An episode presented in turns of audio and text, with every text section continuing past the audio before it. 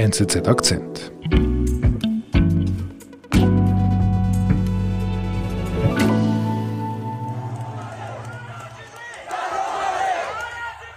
Matthias, ähm, was passiert denn da? Wo, wo sind wir da? Ja, befinden uns hier in Myanmar. Wir sehen oder wir hören ähm, Demonstrationen, die am 1. Februar begonnen haben, nachdem das Militär die demokratisch gewählte Regierung ähm, aus dem Amt gehoben hat, geputscht hat. Und äh, begonnen hatte dann alles mit sehr friedlichen und fantasievollen Demonstrationen. Mhm. Es ging ein paar Tage lang gut. Es war alles recht fantasievoll ähm, gestaltet. Und plötzlich, was, was passiert jetzt? Irgendwann ist es dann auch äh, der Junta zu bunt geworden und sie hat dann nachher militärisch zurückgeschlagen und da gab es auch bereits die ersten Todesopfer. Mhm. Das sind schon heftig, wenn ich da zuhöre, sind wirklich, da wird scharf geschossen in die Demonstranten hinein.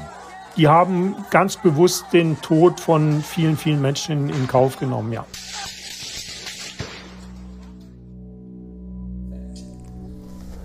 My name is Captain Yiduder.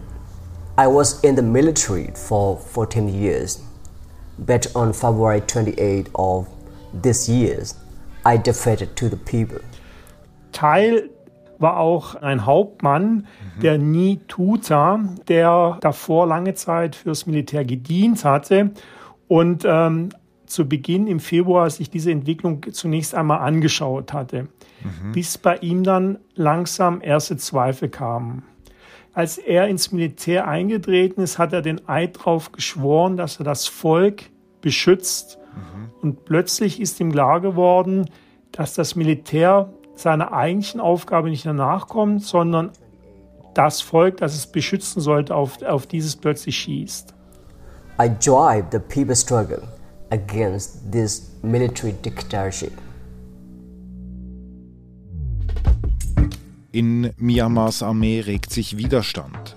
Einige mutige Männer wie Hauptmann Ni Tuta wollen nicht länger das eigene Volk unterdrücken. Matthias Müller erzählt die Geschichte eines Deserteurs. Also Matthias, habe ich dich richtig verstanden? Dieser Ni Tuta, er ist ein relativ hohes Tier im Militär in Myanmar. Er hatte äh, den, den, die Position eines Hauptmanns und ist schon ein höherrangiges Mitglied des Militärs in Myanmar, ja.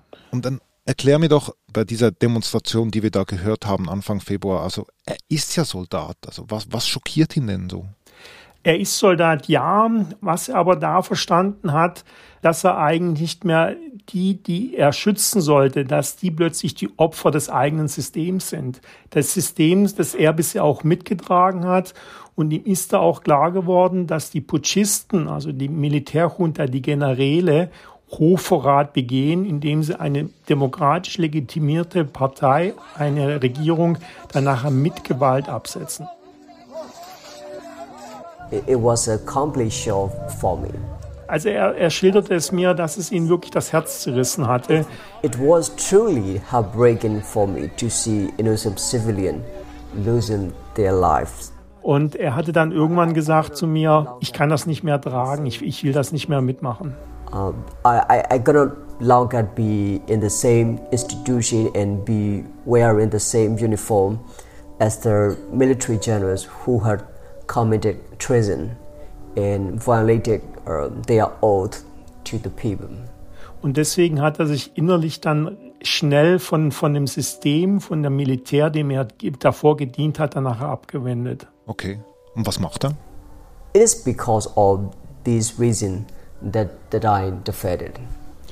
Er hatte dann mit sich gerungen ähm, und kam dann zu dem Entscheid, das Beste für sich, auch für sein Gewissen ist dann nachher zu desertieren, dem Militär den Rücken zu kehren. Mhm.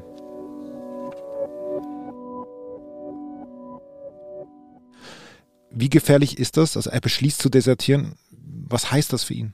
Man muss sich das nicht so vorstellen, dass er einfach gesagt hat, irgendwie mal abends, ich habe keine Lust mehr und ich gehe jetzt da zur Kaserne raus und sage dann mal Tschüss zu meinen Kollegen. Mhm. Das Militär in Myanmar hat seit jeher ein sehr starkes Eigenleben. Man sagt auch, es ist ein Staat im Staate. Mhm man hatte bereits vor dem Putsch schon große Probleme, die Kasernen, wo das Militär samt der Familie gelebt haben, in den meisten Fällen zu verlassen. Mhm. Man brauchte die Erlaubnis des wachhabenden Offiziers.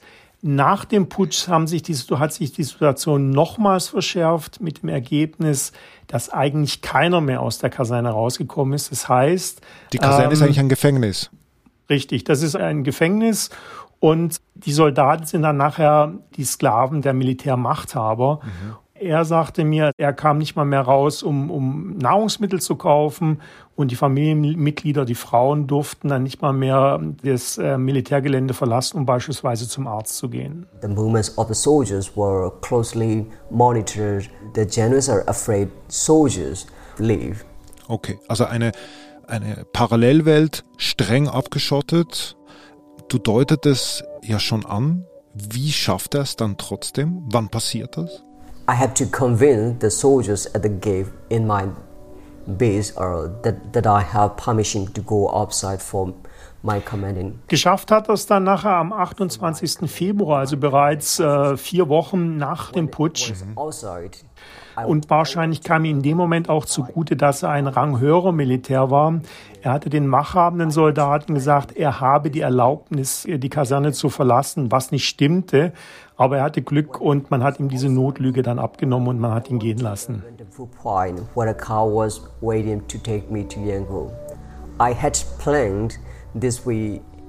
Okay, er hat es einfach voll riskiert, hat gelogen und ist raus. Genau, mit allen Konsequenzen, die er, wenn er, wenn er aufgedeckt worden wäre, zu tragen hätte, aber auch mit den Konsequenzen, die ihm als Deserteur nachher drohen. Das sind?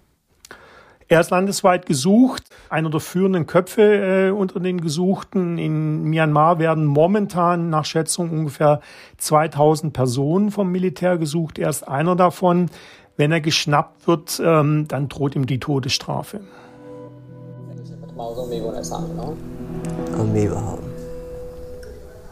Thank you. How is people soldiers aber du hast mit ihm direkt telefoniert, oder wie muss ich mir das vorstellen? Der Kontakt wurde hergestellt über jemand, ähm, der über Jahre in Myanmar gelebt hat.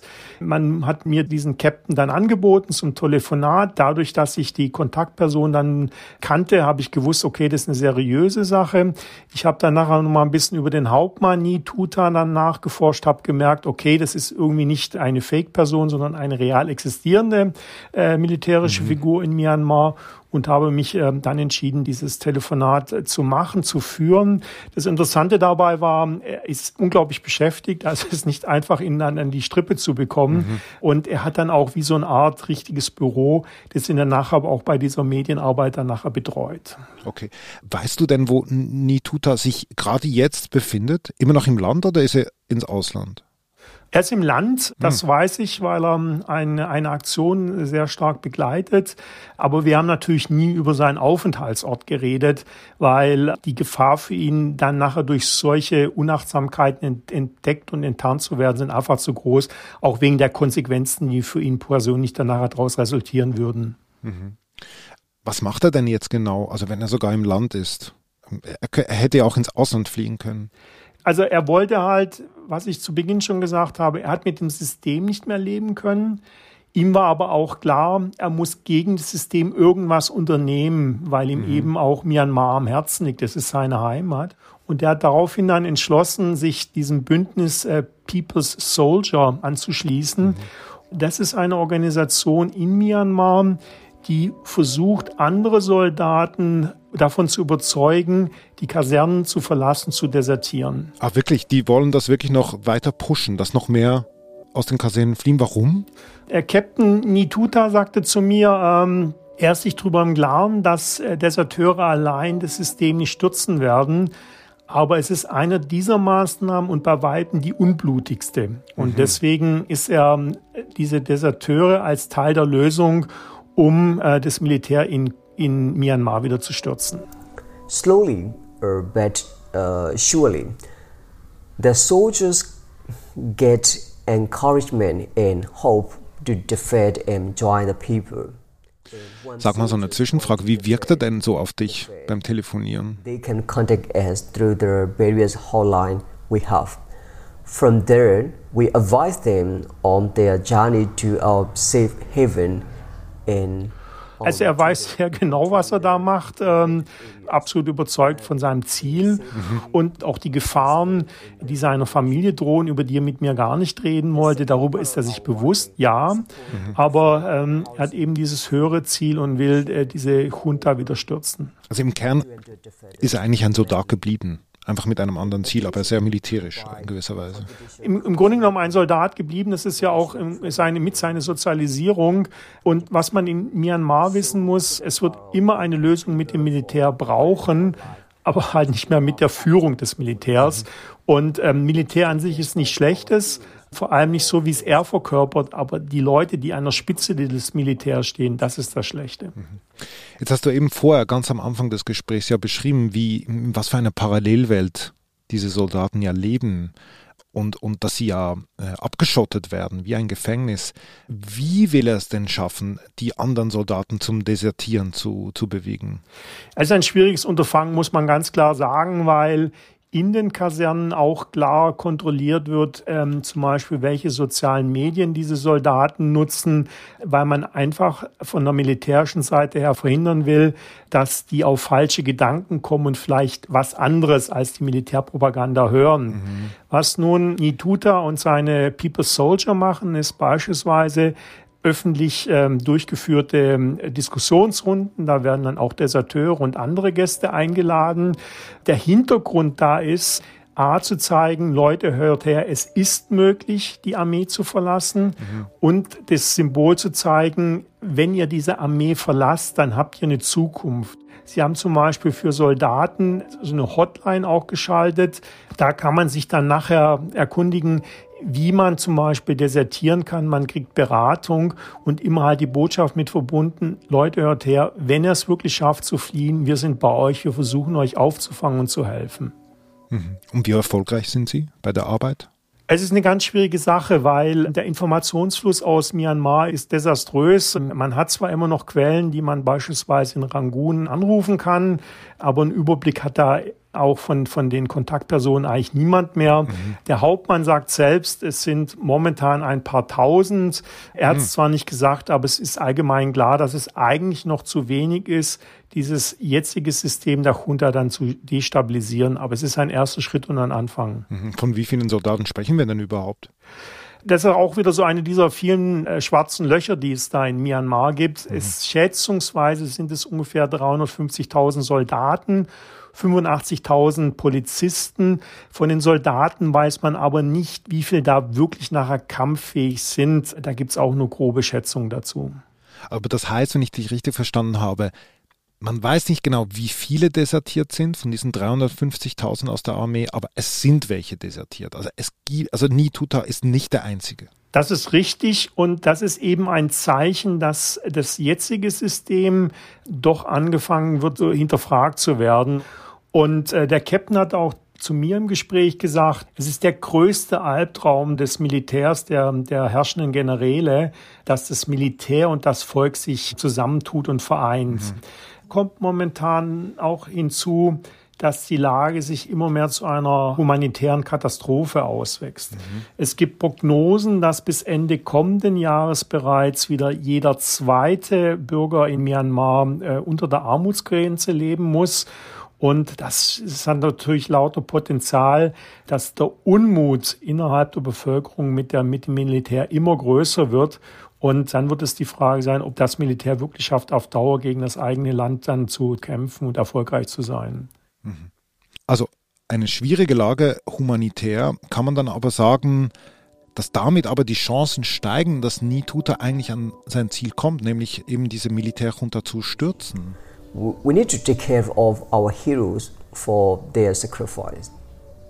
I'm convinced Das ist eine spannende Frage, weil also zum, zum einen der Ausblick auch mit den, mit den Kontaktpersonen, die ich gesprochen habe, war durch die Bank nicht besonders positiv. Mhm. Die einheitliche Botschaft lautete, ähm, der Status quo, also mit Kämpfen, mit Toten, mit vielen Verletzten, Verhaftungen wird weiter andauern. Mhm. Das Interessante wird nur sein, das Militär war beim Putsch sicher davon ausgegangen, dass sie die Lage sofort stabilisieren werden und die Macht an sich ziehen würden. Aber Davon sind sie weit entfernt und selbst in ihrem Kernland, also dieses Zentral-Myanmar, kommt es immer wieder zu Attentaten. Also aus, aus Rangoon habe ich Aha. mit jemandem gesprochen, der mir erzählt hat, man betreibt inzwischen so eine Guerilla-Taktik der Demokratiebewegung. Man geht gezielt auch gegen ähm, Denunzianten vor, also Leute, die dann nachher äh, Informationen ans Militär weitergegeben haben.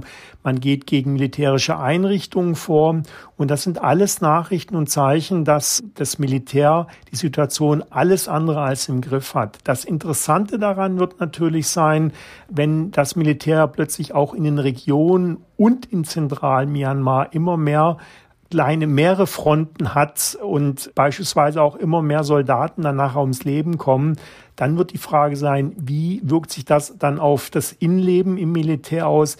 Und dann kann es natürlich sein, dass sich so ein System irgendwann anfängt, von innen auszuhöhlen. Aber wie gesagt, das ist eher die optimistische Variante. Die Prognosen, zumindest kurz mittelfristig, sind nicht besonders optimistisch.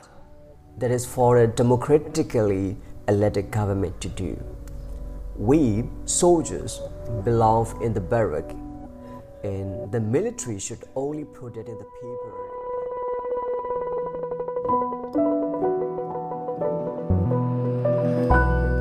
Lieber Matthias, vielen Dank. Bitte schön, viele Grüße aus Seoul. Das war unser Akzent. Ich bin David Vogel. Bis bald.